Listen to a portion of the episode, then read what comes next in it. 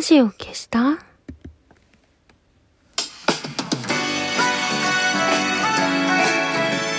年々ころりよ、おころりよ。今日を終える美しい人よ。安心して眠れるように。眠れなくても安心できるように。なんでもない時間をあなたに。姫の玉のラジオ消した？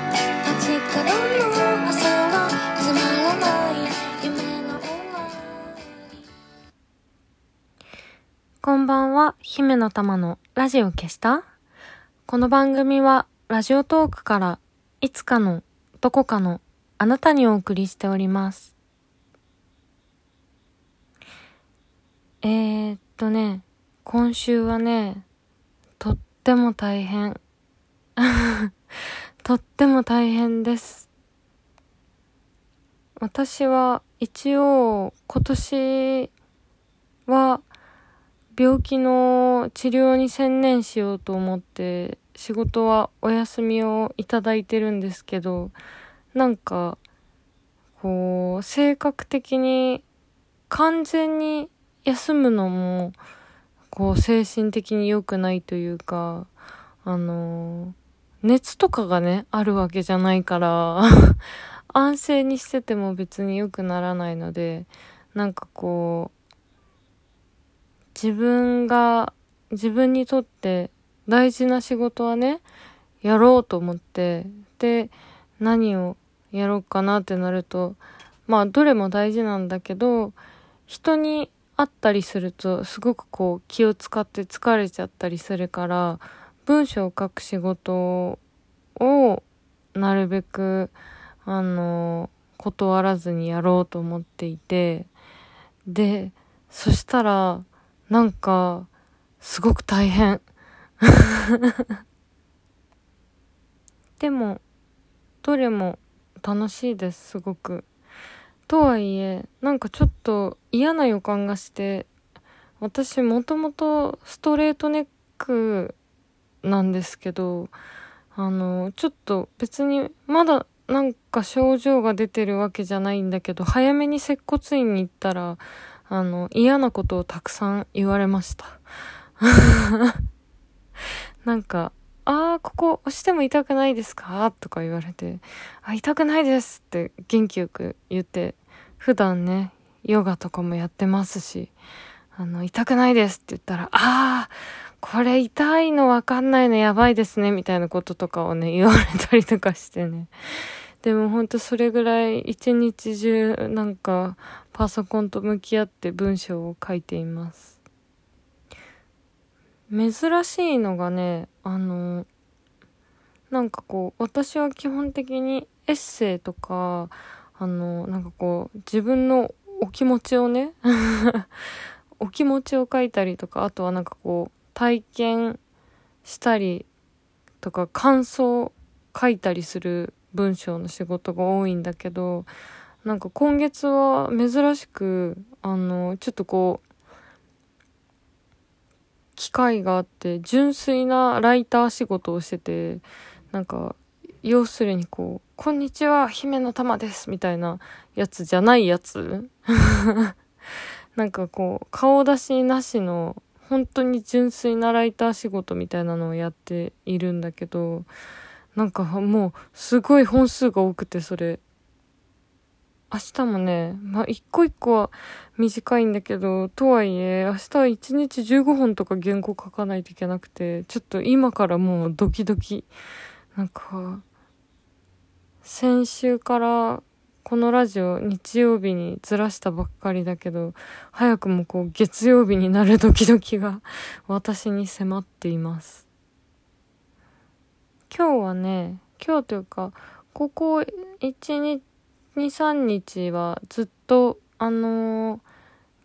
自費で今、短編小説を出版しようと思ってて、それの小説を書いてました。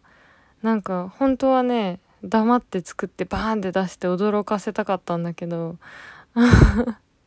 思ったより書くの時間かかっちゃったから、なんかもう書いてるって、こう、言っていいやと思って、なんか情報を小出しにしてるけど、それを書いてます。編集さんもいない状態で別に誰から頼まれるわけでもなく小説を書くっていうのは実は初めてのことなのですごいなんだろう。自由で面白いしちょっとね緊張もする。でも書いてる時ってなんか不安だよね誰でも。この間もねあのー、ちょっと漫画家の方をインタビューした時に私よりちょっと下の世代の方だったんだけどあの書いてる時はとにかくすごく不安って言っててなんかこう雑誌とかに掲載されて感想をもらってやっとちょっと自分でもお悪くないじゃんみたいな 感じで思えるって言っててなんか年々そういう感じになってるのかな。なんか、推しもゆで、推しもゆってあの、賞を取った小説での作者の宇佐美凛さんが、あの、インタビューで、小説を読んでもらえてるっていうことにすごく救われているっていう話をしてて、あの、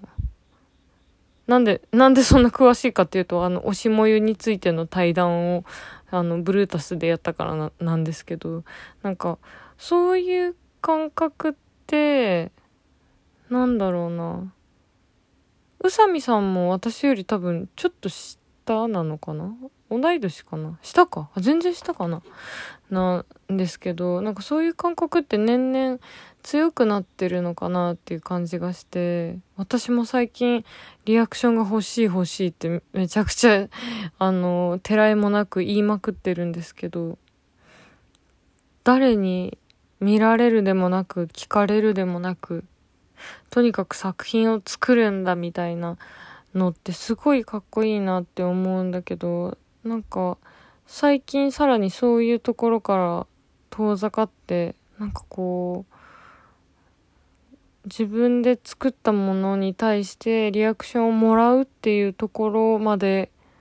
込みで創作をやるっていう風に変わってきてるのかなっていう感じがちょっとだけなんかしているしています。何の話だっけ？あそう。というわけでね忙しいんですよ。原稿が。今月はしかもなんかね取材が2本あって、そしてなんか私は全く知らないんだけど、祝日がああとかどうとかですごく納期がやばい。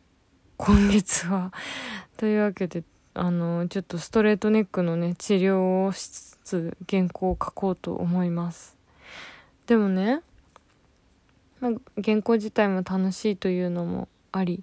あの、ストレートネック治ったらいいなっていうのも、あの、あるんだけど、実は、あの、すごくね、好きな喫茶店があって、実は原稿がやばいので、今週は一週間缶詰してたんですよ。それで、いつも、あの、泊まってるところがあって、同じところがあって、その近くに、まあ、近くでもないのか。そこからね、歩いて40分ぐらいのところにあるカフェがすごく好きで、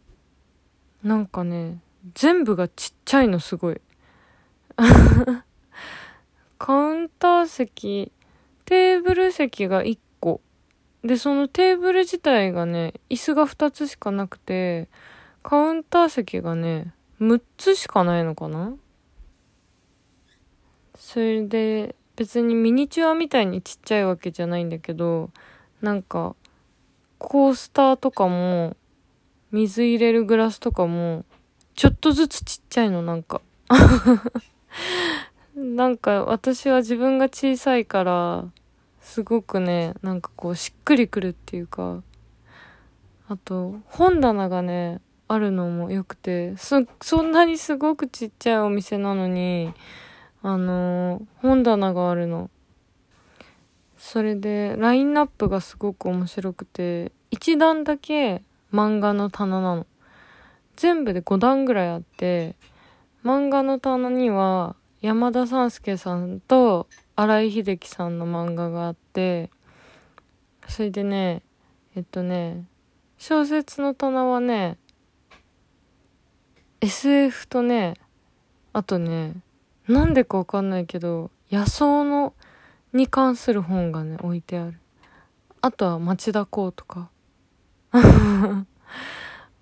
すごいね。文庫しか置いてなくてそっちは。もうち本当にちっちゃいお店だから。